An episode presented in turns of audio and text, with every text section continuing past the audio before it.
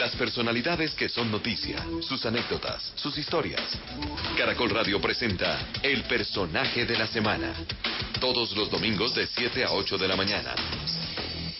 Caracol Radio, más compañía.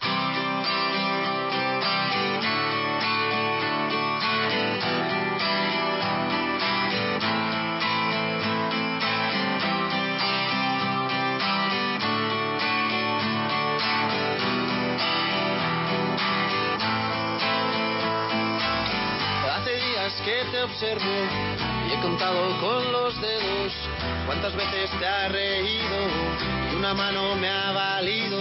Hace días que me fijo, no sé qué guardas ahí dentro y a juzgar por lo que veo, nada bueno, nada bueno.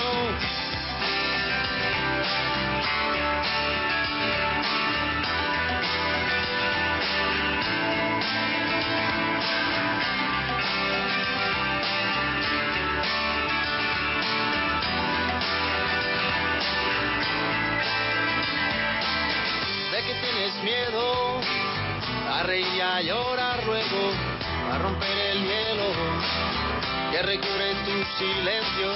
Suéltate ya y cuéntame, y aquí estamos para eso, pa' lo bueno y pa' lo malo. Llora ahora y ríe luego, si salgo corriendo, tú me agarras por el cuello, y si no te escucho. Es domingo, bienvenidos. Estamos en el personaje de la semana. Qué gusto que nos acompañen en este espacio todas las semanas con esos personajes que hacen la noticia. De fondo, escuchamos al gran Pau Donés que perdió la vida a los 53 años a causa de un cáncer de colon que le diagnosticaron hace como cinco años y contra el que protagonizó una batalla heroica. Pau decía que no quería ser famoso, que él era un tipo sencillo, sin embargo encontró la fama con sus canciones simples pero amorosas. Nos dejó muchas canciones, Flaca, Grita, esta canción que está acompañándonos en este programa del personaje de la semana y también escribió un libro, un texto, al saber que estaba enfermo de cáncer, 53 años, se nos fue Pau Donés. Y hoy hablaremos de las libertades, hablaremos de la libertad como concepto universal y tenemos a una de las personas que más conoce este tema, que más lo ha investigado, que además ha defendido la libertad en un país como el nuestro. La libertad personal es un derecho fundamental, consagrado, protegido en nuestra Constitución, lo que se traduce en que la libertad solo puede ser restringida o limitada cuando una ley así lo autoriza. Está con nosotros la doctora Catalina Botero, ella es decana de Derecho de la Universidad de los Andes, es relatora para la libertad de expresión de la CIDH, una voz oficial para ayudarnos a entender sobre este debate. Bienvenida al personaje de la semana. No, Mabel, qué honor que me hayas invitado, muchas gracias. ¿Cómo va su confinamiento? Bien, yo estoy confinada desde el 9 de marzo y pues uno tiene que triplicar eh, el tiempo para hacer todo lo que exige el confinamiento. El trabajo es mucho más arduo y más difícil, pero pero la verdad, Mabel, es que no nos podemos quejar. En, en, en este momento quienes tenemos trabajo y, y podemos hacerlo desde una casa al cubierto, no nos podemos quejar. Por su sensibilidad, por su voz poderosa para defender las libertades en el país y en medio de esta coyuntura quisimos invitarla y es nuestro personaje de la semana porque debido a esta pandemia provocada por el COVID-19, las autoridades en el país pues han adoptado mmm, diversas medidas claro, destinadas en una primera instancia a disminuir el número de contagios, de muertes, pero también se han impuesto restricciones a la libertad ambulatoria, al movimiento, unas aplicaciones que a muchos no les generan mucha confianza. Para algunos, esta pandemia ha puesto límites a la libertad de los colombianos. ¿Usted piensa lo mismo? Sí, pienso lo mismo. Eh, lo que pasa es que no toda restricción de la libertad es arbitraria y yo creo que ahí la diferencia que usted hacía eh, al principio es muy importante. La libertad solo puede ser restringida cuando hay una ley que por razones legítimas así lo admite. Entonces, en un primer momento, para proteger la salud de las personas y la vida de las personas, pues sí fue necesario adoptar unas medidas muy estrictas de confinamiento y muy rápidas eh, que afectaron las libertades, pero yo creo que esas medidas estaban justificadas. Ahora, esas medidas sin otras medidas de acompañamiento y sin fortalecimiento de capacidades estatales para ir liberando poco a poco las restricciones, pues ya se vuelven desproporcionadas. Sí, eh, la OMS advirtió al inicio de este mes de junio sobre las complicaciones y también los temores de muchos ciudadanos sobre violar la vulnerabilidad de la privacidad de los usuarios. Aplicaciones como Corona App, que como bien mencionó usted al inicio, podían ayudarnos a rastrear el virus, podrían tener una cantidad de datos sobre la situación de los colombianos en este momento. ¿Cómo confía uno en entrega de esos datos cuando a veces no confía mucho en el Estado? Pues ese es el problema cuando hemos tenido instituciones que han violado la confianza que hemos depositado en ellas.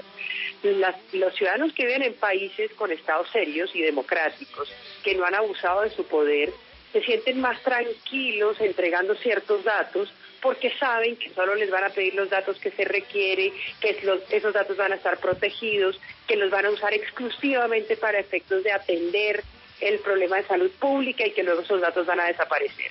Pero nosotros vivimos en un país en donde el Estado ha espiado a las personas en donde el Estado ha hecho perfilamientos a periodistas y a defensores de derechos humanos y abogados. Nosotros vivimos en un país en donde no tenemos la certeza de que esos datos después no van a ser utilizados de manera inadecuada, incluso para efectos económicos. Entonces, pues el problema de, de, no construir estados y instituciones confiables es que en el momento en el que se necesitan, la gente tiene mucho miedo de entregar los datos.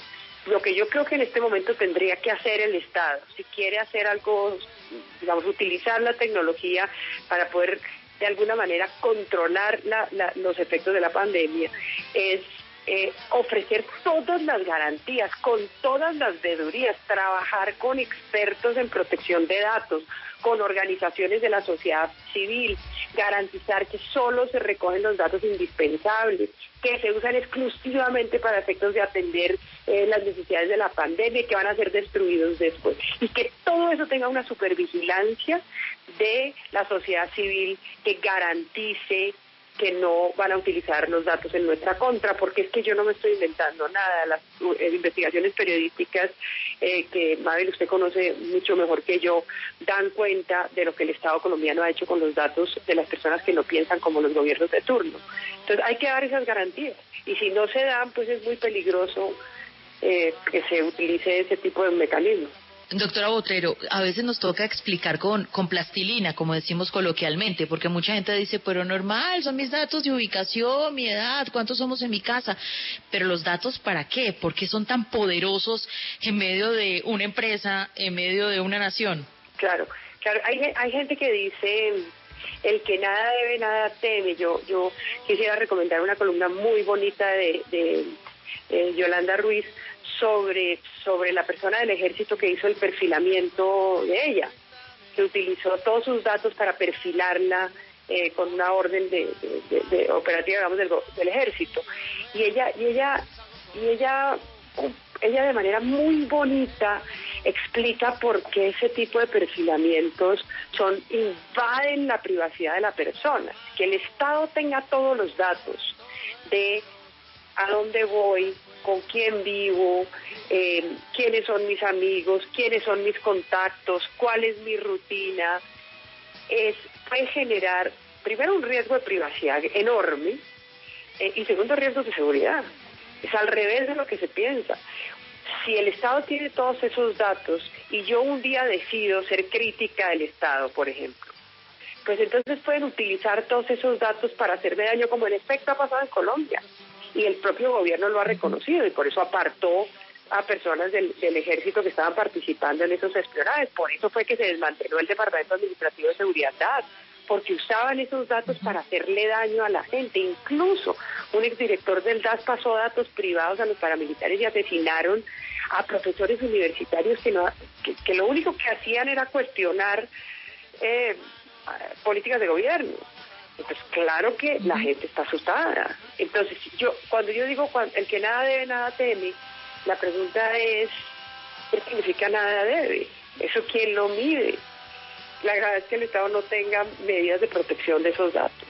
Sí, ya vamos a hablar sobre los perfilamientos y, y lo que ha sucedido en un país como el nuestro con chuzadas ilegales, escuchas ilegales, pero para cerrar un poco esta, esta primera parte, quiero preguntarle por la movilidad, porque aquellas personas que rompen el confinamiento pueden ser detenidas, pueden ponérseles eh, incluso algunas multas. Eh, alguien diría, pero ¿por qué si yo soy libre de moverme, yo me cuido, yo cuido a los demás, estoy siguiendo con los protocolos y requiero moverme? Allí, ¿cuál es esa línea delgada entre la sanción y la libertad en esta pandemia? Pues yo creo que el Estado solo puede restringir la, la libertad de, movilizarse cuando es absolutamente imprescindible. Y por eso en un primer momento era justificado, pero poco a poco el Estado lo que tiene es que ir justamente desarrollando protocolos para que la gente pueda ir ejerciendo mejor más su derecho a, a la libertad pues a, a la de movilización.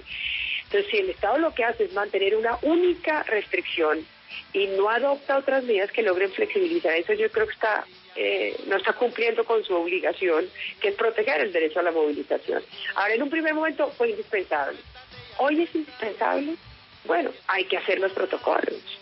Yo creo que no podemos desconocer los efectos de la pandemia, no podemos decir que esto es un problema individual y que cada uno decide lo que hace, porque entonces yo soy dueña de mi propia vida, porque es que aquí el problema es que no es solo la vida de la persona, sino de todas las personas que la rodean. Y, por supuesto el colapso del sistema de salud, lo que afecta no solo a, a, los enfermos del coronavirus, sino a todos los otros enfermos que no pueden ser atendidos. Entonces no es solo un problema mío, pero el Estado sí tiene que ofrecerme alternativas. Ahí, el Estado tiene la obligación de ser inteligente. El Estado tiene la obligación de definir los protocolos para que podamos ejercer cada vez más nuestros derechos. Y no puede irse simplemente por la vía sencilla de mantener a todo el mundo recluido eh, durante un tiempo desproporcionado. Entonces, al principio yo creo que se justificó, yo creo que fue muy importante, yo creo que hemos logrado eh, unos, unos resultados realmente sorprendentes para, para América Latina, buenos, por, por la rapidez con la que se tomaron algunas medidas. Creo que los resultados malos se deben a que otras medidas como el cierre del aeropuerto no se tomaron de, o, o, o, o, medidas adecuadas de protocolos en el aeropuerto no se tomaron de manera adecuada, pero yo creo que en este momento ya es, digamos, todo el aparato del Estado debía tener como la claridad sobre cuáles son los mejores protocolos para poder eh, salir de manera liberarnos, digamos, de esas restricciones de manera ordenada y de manera segura. Uh -huh. Me parece que también decir que ya todo el mundo puede salir sin esos protocolos es un riesgo. Entonces el Estado tiene que ser capaz de definir esas estrategias para garantizar al mismo tiempo nuestro derecho a la movilidad y nuestro derecho a la salud y a la vida. Para eso existe el Estado. Claro. Es Catalina Botero, decana de Derecho de la Universidad de los Andes, ex relatora para la libertad de expresión de la CIDH y nuestro personaje de la semana. Hace días que te observo y he contado con los dedos. Este domingo, el Carrusel Caracol girará desde las 12 y 30 de la tarde. Recorremos las principales canchas de Europa, donde las grandes ligas están de regreso. Le pone un poquito de cloroformo, Vinicius. En España, Juega. tras 94 días, vuelve a la liga el Real Madrid. Tras 95 días, vuelve a la liga el Barcelona. En Italia, la Juventus busca su 36 Scudetto. En Alemania, el Bayern Múnich cada vez más cerca del título.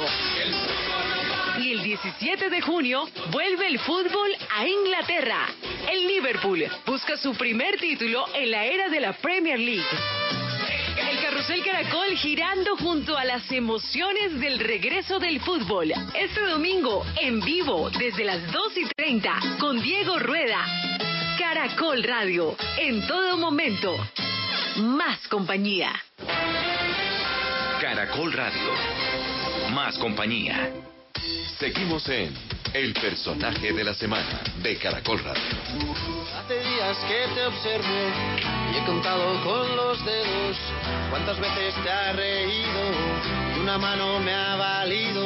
Hace días que me fijo, no sé qué guardas ahí dentro Bueno, aquí seguimos en nuestro personaje de la semana. Ahí está Pau Donés, que se despidió de este mundo, que tuvo una lucha contra el cáncer durante cinco años. Y nosotros hoy tenemos a una súper invitada, experta entre los expertos, una mujer muy joven, de unos liderazgos que llaman mucho la atención en, en el país, como mujer, como exrelatora para la libertad de expresión de la CIDH, como defensora de las libertades. Y por eso es tan importante, en medio de esta coyuntura de la pandemia, hablar con ella para que nos cuente y nos instruya sobre lo que significa significan las libertades civiles. Yo quiero preguntarle por los perfilamientos. Usted en el bloque anterior los citaba y los perfilamientos del ejército colombiano recopilando, sistematizando información para perfilar personas. ¿Qué soporte puede tener? Ninguno. Es absolutamente ilegal. Destruye la confianza en el Estado, viola la privacidad de las personas, genera inhibición y temor y afecta la libertad de expresión porque perfilar o identificar los movimientos de un periodista, por ejemplo, es identificar la fuente que le está dando la información. Y eso simplemente destruye la libertad de expresión. Ese tipo de perfilamientos y todavía peor, los espionajes y los seguimientos eh, violan no solo la constitución política, sino los tratados internacionales de derechos humanos y construyen una, una, una desconfianza que es la que hoy hace que muchos simplemente no queramos entregar nuestros datos a pesar de que para el Estado tener los datos es una manera fundamental de combatir los efectos de la pandemia. Entonces, eh, el propio Estado genera condiciones para, para, su, para su fracaso. Doctora Botero, pero esto no es nuevo en Colombia. 2016, las chuzadas del antiguo DAS, las orejas de inteligencia vueltas contra la prensa y contra los opositores. ¿Por qué se ha hecho recurrente esta práctica en un país como el nuestro, donde se supone una democracia y existe la libertad de expresión? Por dos razones, yo creo, o por tres tal vez. Porque, porque muchas de las personas que han ejercido cargos de gobierno no tienen, digamos, pudor democrático, cualquiera que tenga sensibilidad democrática y pudor democrático sabe que uno no puede usar el Estado para espiar o para estigmatizar a, las personas que no piensan como uno. En segundo lugar, porque no hay justicia. Entonces, a esas personas solo muy excepcionalmente las juzgan, las investigan, las juzgan y las condenan proporcionadamente. Y tercero, porque la sociedad civil colombiana se han especiado mucho frente a ese tipo de violaciones de los derechos humanos.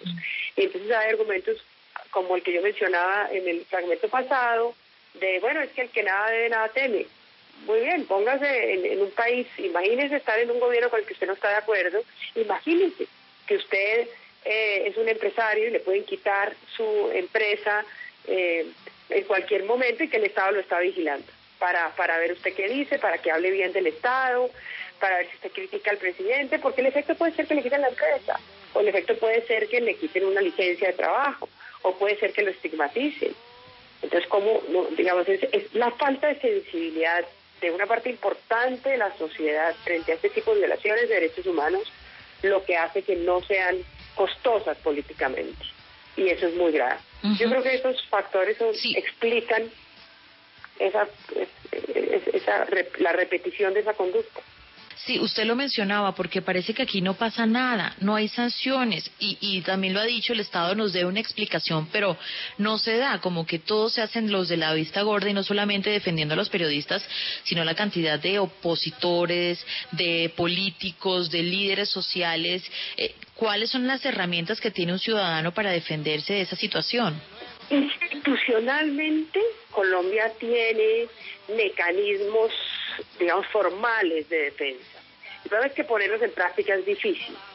Pero una persona, por ejemplo, que siente que está siendo vigilada, puede acudir desde la acción de tutela hasta la acción penal, incluyendo las acciones contra el Estado por la violación de mi derecho a la privacidad. Cuando el Estado viola mi derecho a la privacidad y me ocasiona un yo tengo unas acciones que yo puedo llevar ante el, ante lo que se llama la jurisdicción de lo contencioso administrativo para que me repare el daño que me hizo por su acción ilegal. Entonces yo puedo incluso denunciar penalmente, yo puedo denunciar ante la Procuraduría. La pregunta es que es qué pasa con esas denuncias. Porque si esas denuncias operaran de manera rápida, si realmente hubiera justicia, si la fiscalía actuara como tiene que, como, como tendría que actuar una fiscalía en estos casos, pues entonces la gente, la gente tendría razones, los funcionarios, para no hacer eso, para negarse al cumplimiento de esa orden. Pero el problema es que las acciones, las sanciones no llegan y cuando llegan llegan tarde y, y, sí creo que necesitamos hacer más pedagogía porque una sociedad mucho más fuerte y cohesionada en torno a los derechos humanos es una sociedad que empuja que esas acciones eh, y esas sanciones se produzcan. Hay que trabajar en todos los frentes al tiempo. Claro, y por eso estamos haciendo también este programa, porque la pedagogía es vital. Muchas veces la gente eh, le da autorización al, al, Estado para que ejecute estas acciones sin conocer sus propios derechos. Si eh, las personas no estuvieran de acuerdo con los gobiernos o los, que está, los estados que están, los, los gobiernos que están, pues también tendrían el derecho a, hablar, a, hacer oposición, y eso es, y eso es parte de la democracia. A mí me han hecho esta pregunta y yo he dicho que sí, pero usted que es la experta, respóndame. ¿Hay libertad de prensa en Colombia? Pues depende. En Colombia hay unas garantías para que los periodistas que están relativamente protegidos porque están en Bogotá, porque porque trabajan en, en medios de comunicación importantes, pues puedan ejercer su libertad de expresión. Pero yo creo que hay dos cosas que, habría que decir que, no son menores. Cuando se meten en temas sensibles, como por ejemplo las investigaciones sobre el ejército, inmediatamente sube su nivel de, riesgo. Entonces, ¿cómo es posible que en un país un periodista no pueda investigar al ejército sin que suba el nivel de riesgo? ¿Quién lo está amenazando? ¿Cómo puede ser que hay unas amenazas que hacen que aumente el nivel de riesgo de una persona que está haciendo una investigación sobre una entidad pública, que tiene que ser investigada, que merece ser investigada? Y los segundos son los periodistas que no están y las periodistas que no están eh, ni en medios de comunicación importantes ni en las grandes ciudades, los periodistas de región. muchas de las regiones de nuestro país están totalmente silenciadas porque los grupos criminales no solo asesinan a los líderes sociales, sino que asesinan a quien intenta hacer periodismo local. O lo desplazan, o lo amenazan, o lo amedrentan. Entonces nosotros en realidad no conocemos a una parte muy importante del país porque la violencia que se ha acrecentado en los últimos dos años de manera sustancial eh, y, ha vuelto casi que a niveles, digamos, anteriores a los del proceso de paz, porque el proceso de paz muestra que la violencia, sobre todo en territorio, disminuyó, pues esos periodistas otra vez están silenciados. Entonces, depende, depende desde dónde hablamos. La canciller alemana hace algunas semanas se hizo más famosa de lo que es, fue muy aplaudida, como siempre señalada por otros, la canciller alemana Angela Merkel por un discurso que, que dio sobre la libertad eh, de expresión en, en, Alemania. La frase más o menos era como, la libertad de expresión tiene sus límites eh, y comienzan esos límites cuando se propaga el odio eh, y también tienes que prepararte si dices lo que quieres, a que te lleven la contraria. ¿Usted piensa igual que ella? ¿La libertad de expresión tiene límites? Sí, la libertad de expresión tiene límites. Lo primero, lo primero que quiero decir es que cuando los políticos o las personas que tienen una figuración pública hablan, tienen o tenemos que saber que va a haber mucha gente que no está de acuerdo y que la crítica puede ser muy ácida y puede ser muy ofensiva y que si nosotros no estamos dispuestos a entrar en esa arena, entonces mejor nos quedamos haciendo una labor que no es que no es de exposición pública eh, y que no nos somete a ese escrutinio.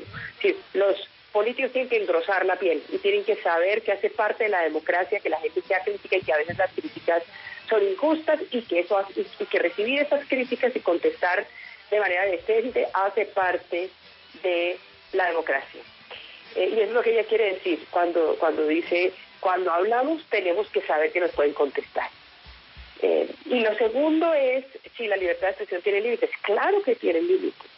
Yo no puedo, por ejemplo, eh, eh, ampararme en la libertad de expresión para divulgar fotos, por ejemplo, de, agresiones contra niñas y niños, violencia sexual, digamos, para como violencia, violencia sexual contra niños y niños, pornografía infantil, yo no puedo pararme la libertad de expresión para incitar a la violencia con el ánimo de que se produzca un daño sobre una persona porque pues porque pertenece a un grupo que, yo con el que yo no estoy de acuerdo.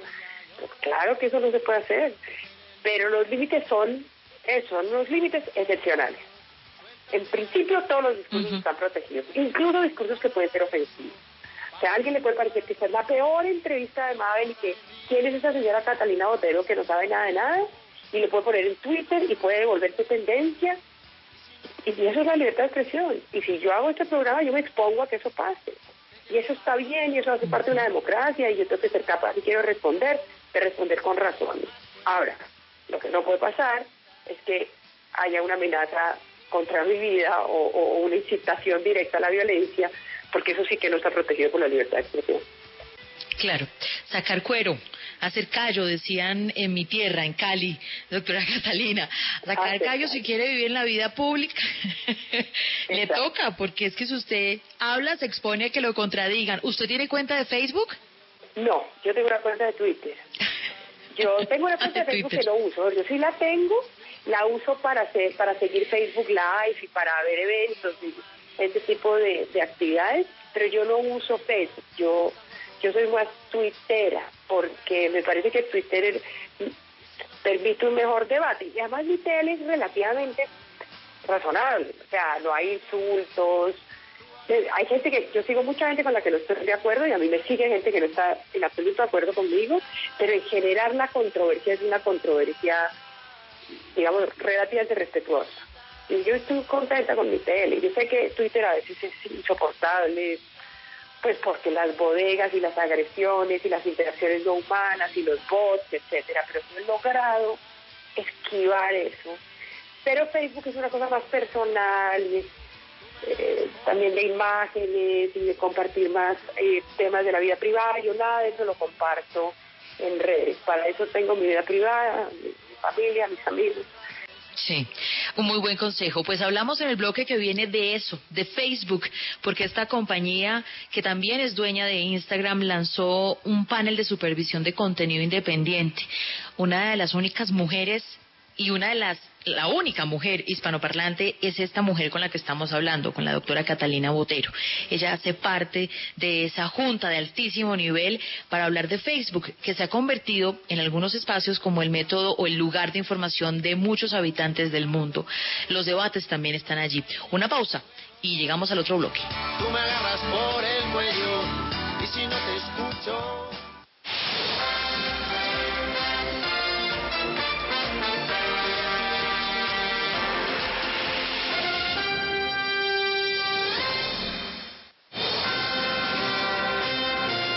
Caracol Radio, 100.9 FM y 810 AM en Bogotá. Caracol Radio, más compañía. En Continautos, movilizarte seguro es lo más importante. Por eso, con solo 17,900 pesos diarios, te subes a un Chevrolet 0 kilómetros. Ven a nuestras vitrinas de la Avenida 68 2071 o Autonorte con 128 y empieza a movilizarte con seguridad en tu Chevrolet propio. Solo en Continautos. Aplican términos y condiciones.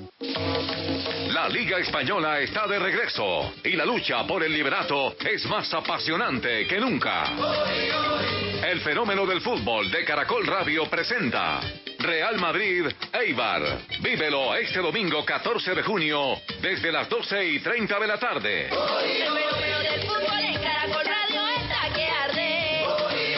Disfruta los grandes partidos de Europa con el fenómeno del fútbol de Caracol Radio.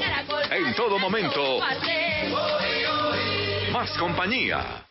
Porque la manera más segura de movilizarte es en tu vehículo propio. Por eso en Continautos todas nuestras camionetas Chevrolet están con el plan 50-50, donde pagas el 50% hoy y el otro 50% en un año con 0% de interés. Visítanos en nuestras vitrinas de la Avenida 68 2071 o en Autonorte con 128 para que estrenes tu Chevrolet y te movilices de una manera segura. Solo en Continautos domingo a las 7 de la noche estaremos en armonía con la psicóloga, conferencista y escritora chilena Pilar Sordo. Ella nos va a ayudar a navegar en ese miedo que tenemos muchas veces a conectar con nosotros mismos. Y también estaremos hablando de las herramientas para aprender a ser independiente y aprovechar los recursos de manera más eficiente. Todo esto en armonía, el espacio para abrir la conciencia, empoderarnos y sacar nuestra mejor versión.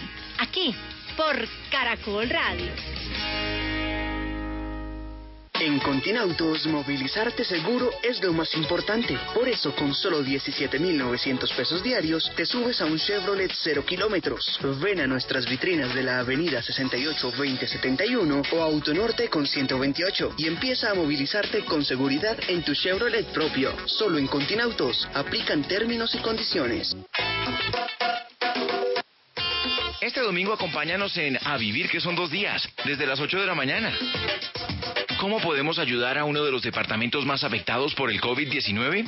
Conozca la iniciativa Amazonas Festival, que busca ayudar de la mano de artistas como Carlos Vives, Juanes, Cabas, Jorge Celedón, Wilfrido Vargas, entre otros. Y si en medio del aislamiento no te aguantas las ganas de ir a teatro, pues te presentamos la nueva plataforma del Teatro Nacional. Este fin de semana, a vivir que son dos días, la radio en otro tono. Caracol Radio, en todo momento, más compañía. Porque la manera más segura de movilizarte es en tu vehículo propio. Por eso en Continautos todas nuestras camionetas Chevrolet están con el plan 50-50, donde pagas el 50% hoy y el otro 50% en un año con 0% de interés. Visítanos en nuestras vitrinas de la Avenida 68 2071 o en Autonorte con 128 para que estrenes tu Chevrolet y te movilices de una manera segura. Solo en Continautos.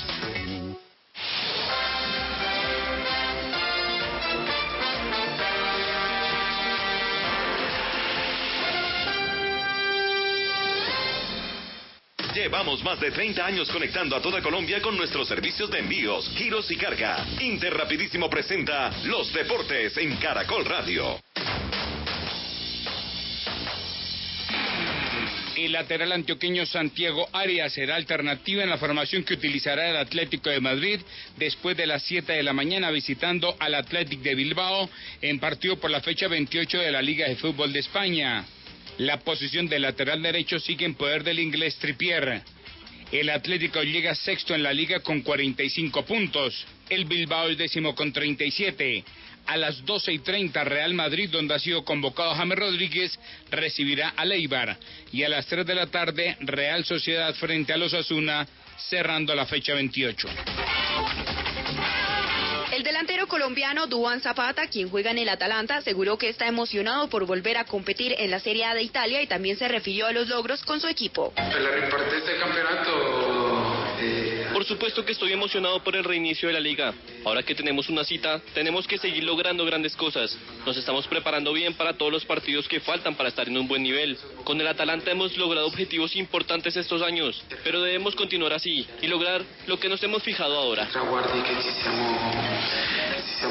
El Atalanta enfrentará a Sassuolo el 21 de junio por la Serie A de Italia, donde se encuentra cuarto en la tabla de posiciones a 15 puntos del líder, la Juventus.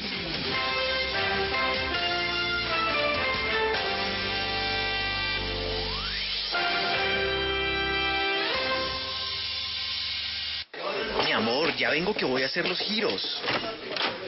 no, señor, no más excusas. Para eso está Interrapidísimo. Es verdad, es tiempo de quedarse en casa y nosotros seguimos trabajando. Ahora puedes solicitar tus giros a domicilio en interrapidísimo.com. En Interrapidísimo salimos por ti. Vigilado Mintic. Miel Tertos. Diga no, no, no a la tos con Miel Tertos. Con totumo, sauco, eucalipto, miel y propóleo. En Caracol Radio son las...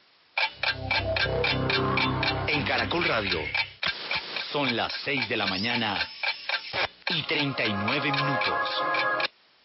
Buenos días, ¿tiene un producto natural para la tos? Naturalmente, diga no, no, no a la tos con miel tertos, con totumo, sauco, eucalipto, miel y propóleo. ¿Y qué otros productos de Natural Freshly tiene? Apetifor, que mejora el apetito. Fibofor, fibra fuertemente natural. ¿Y qué antiinflamatorio tiene? Finacid, la solución antiinflamatoria de origen natural. Solicite productos Natural Freshly, tratamientos científicos con productos naturales. Es un fitoterapéutico, no exceder su consumo. Lee indicaciones y contraindicaciones en la etiqueta. Si los síntomas persisten, consulte a su médico. Registro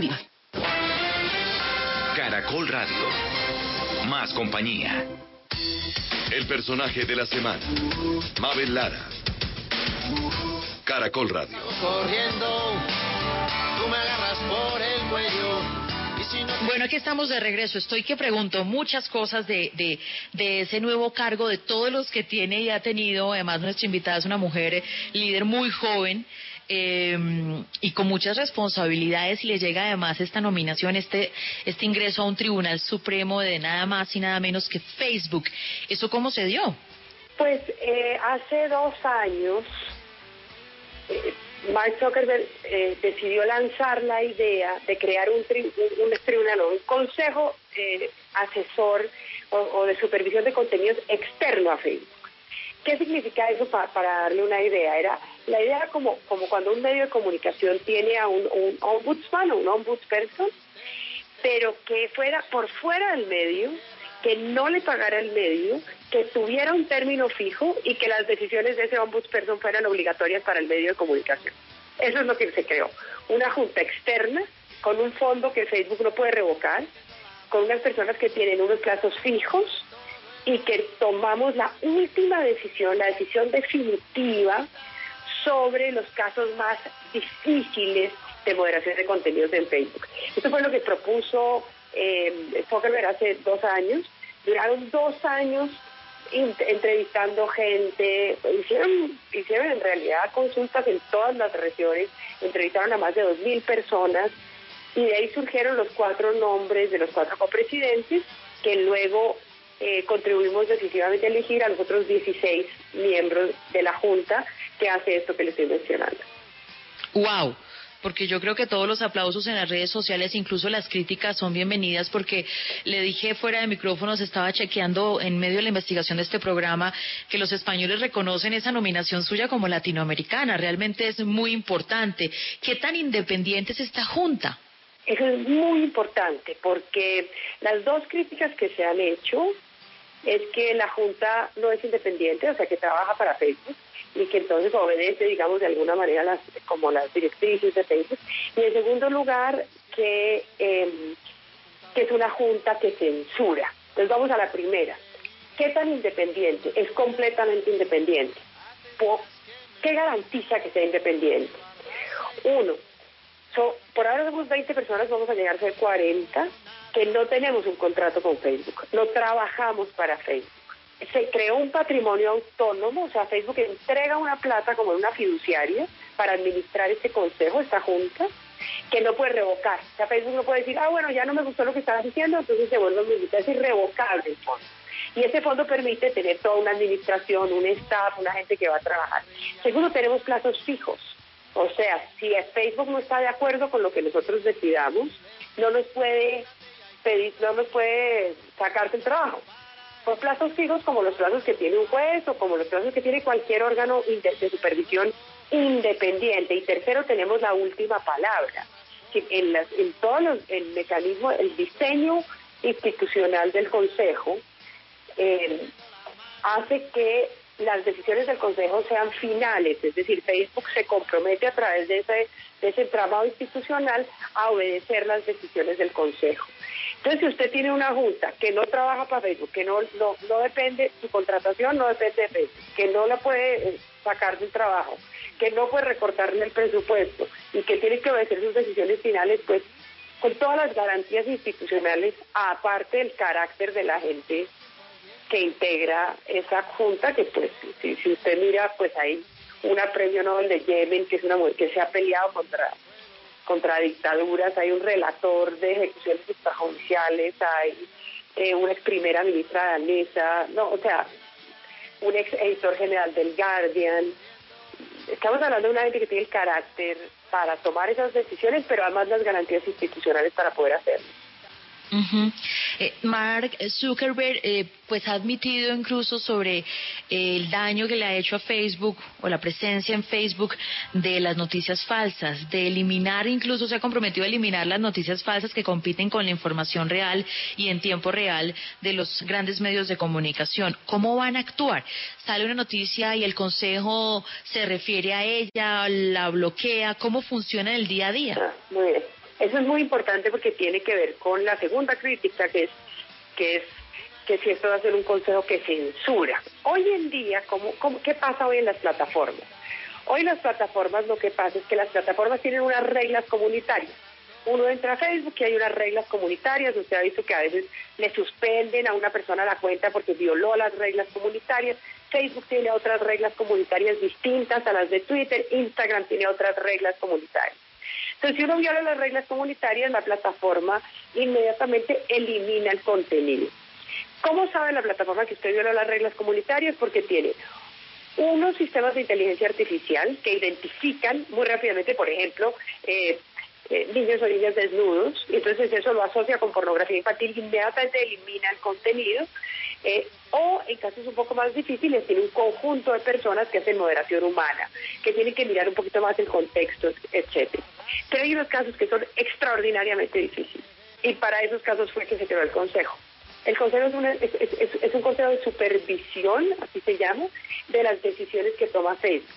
Cuando Facebook toma la decisión de sacar una determinada información, o sea, ya la sacó la plataforma, sacó esa información, el usuario puede decir, oiga, eh, usted no tenía por qué sacar esa información, esa información no viola sus estándares comunitarios, y entonces apela ante el Consejo. Entonces no es un órgano de decisión rápida, para, las decisiones rápidas están los sistemas tradicionales que, que funcionan en la mayoría de los casos, pero que tienen fallas en los casos más emblemáticos, más difíciles, más complicados en materia de libertad de expresión. Y ahí cuando toman la decisión lo llevan al Consejo.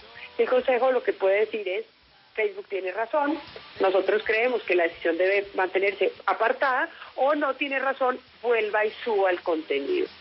Entonces, no, no estamos censurando, no estamos haciendo nada distinto a lo que ya hace Facebook. Lo que pasa es que lo que vamos a hacer eh, lo, vamos a hacer de conformidad con los estándares internacionales de derechos humanos, que es lo que dicen las normas que crean el Consejo. Es una revisión externa desde el punto de vista de estándares internacionales de derechos humanos, para decirle a la compañía si hizo bien o hizo mal. Sí. Eh, esta semana salió una columna que nos sorprendió dura cuando se refieren a usted porque pues digamos el país reconoce lo que usted ha hecho en temas de libertades de Alberto Donadío que es un periodista reputado de investigación de los primeros de este país que tituló La decana de Facebook. Y fue duro en la medida en que la relación a usted dice que es impresentable que una decana de derecho asesore una compañía incursa en actividades ilícitas recordando pues lo que todavía no se ha confirmado pero siguen investigaciones de la interferencia de Rusia en las elecciones presidenciales de 2016 y que usted cae mal parada porque finalmente Facebook seguirá siendo Facebook y es el enemigo número uno de la prensa mundial. ¿Cómo le cayó esa columna? Me parece que es un ejercicio de la libertad de expresión. Yo creo que si hay personas que consideran que esta es una mala decisión de Facebook o que es una mala decisión de alguien unirse a este consejo, tiene todo el derecho a decirlo. Yo creo que hay una falta de comprensión adecuada de cómo funciona el consejo. Por ejemplo, dice que yo asesoro a Facebook. No, yo no asesoro a Facebook. Yo hago parte de un consejo externo a Facebook que tiene todas las garantías de independencia e imparcialidad para tomar la última decisión sobre los casos más difíciles y emblemáticos. Y yo prefiero que esas decisiones sobre los casos más difíciles y emblemáticos las tome un consejo asesor externo. La palabra asesor es lo que yo creo que lo confunde, porque eh, la traducción al castellano es, es eh, asesor, pero en realidad es un consejo de supervisión externo. Eh, yo prefiero que las la moderación de contenidos de grandes plataformas la hagan personas que no trabajan para la compañía, porque en la compañía hay conflictos de interés, a que la haga la propia compañía. Entonces, no, no, ni asesoro a Facebook, ni trabajo para Facebook, ni este consejo pretende resolver todas las críticas que se hacen respecto de Facebook. Pretende simplemente introducir en este mundo de la moderación de contenidos en Internet un modelo absolutamente novedoso de un consejo independiente, externo, que toma decisiones finales sobre casos emblemáticos. Ahora, ¿eso resuelve todas las críticas contra Facebook? No, Facebook tiene un montón de problemas. Facebook tiene que garantizar la adecuada protección de los datos. Facebook, que es uno de los problemas que se le, digamos, que se, que se le adjudican. Eh, y, y hay una conversación pública muy nutrida. Facebook cuenta lo que hace, hay gente que está de acuerdo, hay gente que no está de acuerdo. hay muchas cosas que, que Facebook tiene que hacer por fuera del tema de moderación de contenidos de los casos emblemáticos. Y nosotros no pues, ni entramos en eso, ni asesoramos a Facebook en eso, ni trabajamos para Facebook. Somos, como le decía al principio, lo que sería más o menos el ombudsperson de un medio de comunicación.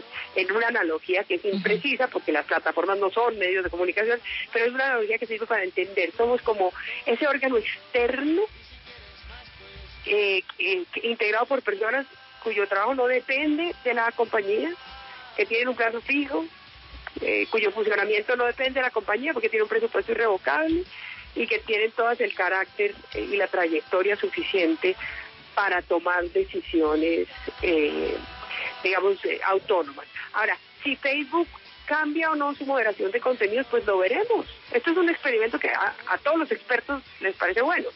Todos los expertos de libertad de expresión les parece bien que haya gente experta en libertad de expresión y en derechos humanos que tome esa última decisión y no la propia compañía. Veremos si si esto es un buen eh, experimento o no. Yo creo que sí, y por eso le apuesto.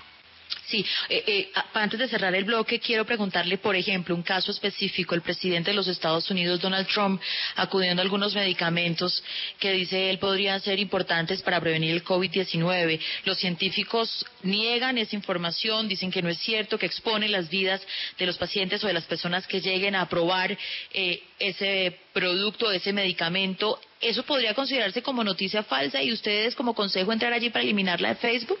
Este es uno de los casos que podría llegar al Consejo, efectivamente. No tanto porque sea noticia falsa, Mabel. Aquí yo creo que hay una cosa que es importante, y es que hay que diferenciar entre las noticias falsas relativamente inocuas y las noticias falsas que producen un daño efectivo en la vida de la gente. Entonces, cuando hay una noticia falsa, yo puedo decir que en realidad que estamos hoy en febrero y que es eh, martes y que yo estoy en Londres y puedo decir todo eso en una entrevista y todo eso es mentira. Y lo peor que puede pasar es que usted me dice, mire, yo no la vuelvo a entrevistar y la audiencia me castiga.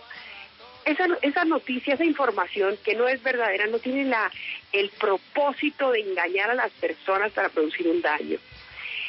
Ese, ese otro tipo de noticia falsa, la que tiene el propósito de engañar a las personas para producir un daño, que es lo que llamamos desinformación, eh, digamos, de auto, que tiene unos nombres técnicos en Derecho Internacional de los Derechos Humanos. Ese es el tipo de contenidos que podría llegar al Consejo una vez el Consejo empiece a operar. El Consejo se eh, inauguró a principios de mayo. Nosotros hemos tenido varias reuniones, estamos creando todas las normas de procedimiento interno, nosotros mismos.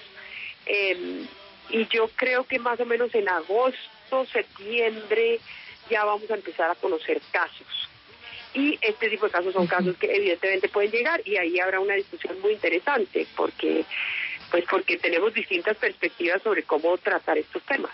Claro. Es Catalina Botero, nuestro personaje de la semana. Último bloque al volver en Caracol Radio.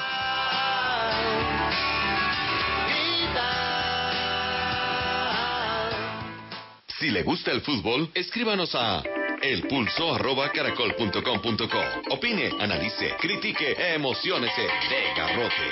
No lo olvide, elpulso.caracol.com.co. El pulso del fútbol con César Augusto Londoño y Oscar Rentería. Lunes a viernes, una de la tarde.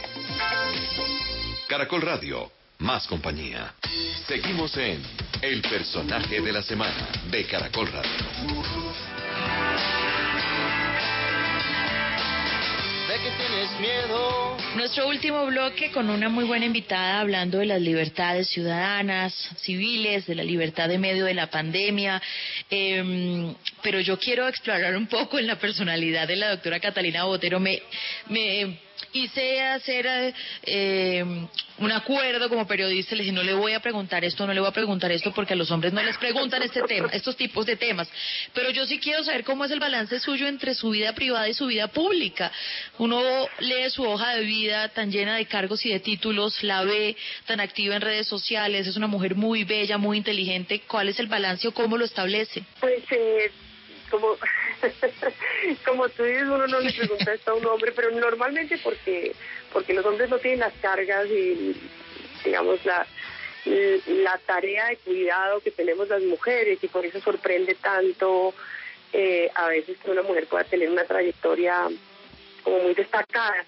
Yo soy muy reservada. Eh, una, por ejemplo, cuando hicieron todo el eh, estudio de seguridad Mm, de, para entrar a esta junta de supervisión, los asesores externos en, en Londres estaban muy sorprendidos de que en, en las redes sociales no aparecía nada de mi vida privada.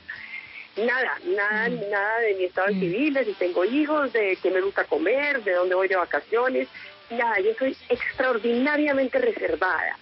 Eh, lo que sí le puedo decir es que normalmente vivo enamorada y que mi balance es bueno. Si yo no tuviera un balance como el que tengo, yo creo que no podría hacer las cosas que hago. Eh, pero pero no no hablo nunca mucho más de eso porque porque creo que está bien. porque creo en el valor de la de la privacidad sobre todo si uno es mujer en donde está mucho más expuesto eh, que los hombres no lamentablemente en un país en una cultura patriarcal eso pasa eh, pero pero cuando apago el computador soy una persona feliz.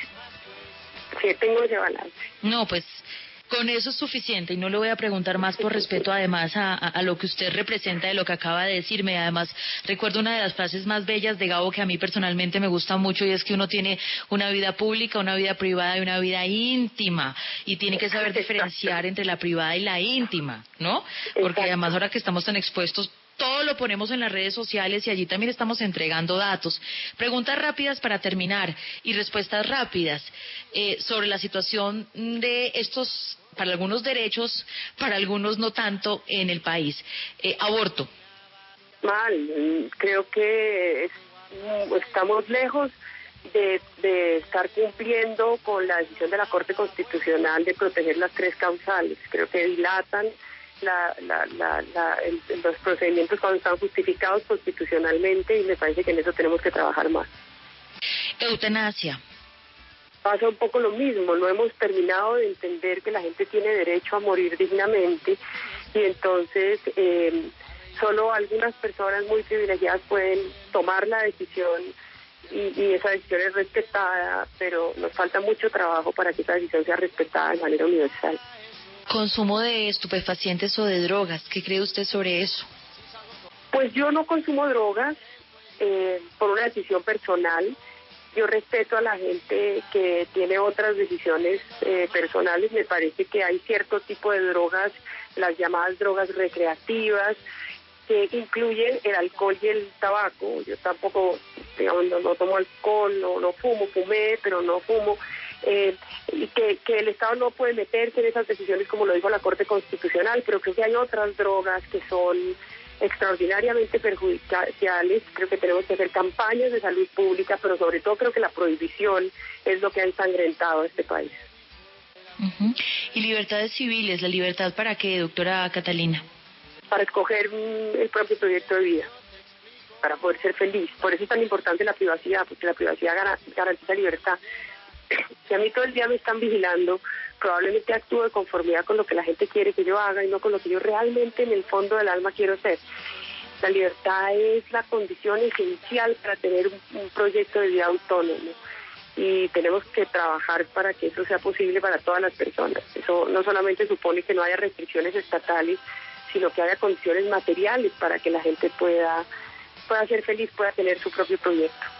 Es Catalina Botero, decana de Derecho de la Universidad de los Andes, es relatora para la libertad de expresión de la CIDH, es miembro del Tribunal, digo yo, Supremo, del Consejo Supremo, muy nuevo, pero también muy poderoso de Facebook, la única latina, la única hispanoparlante que está allí en ese consejo y que va a estar representando pues a quienes hablamos la lengua castellana y es colombiana. Está con nosotros, nos acompañó como personaje de la semana.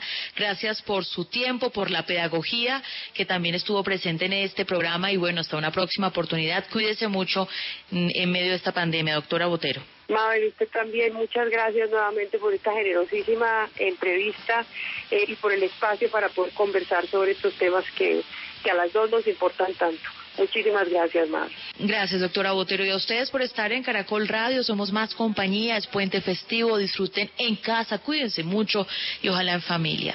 Buen resto de día para todos. Chao. Cuéntame, y aquí estamos para eso. Palo bueno y palo malo. Llora ahora y ríe luego. Las personas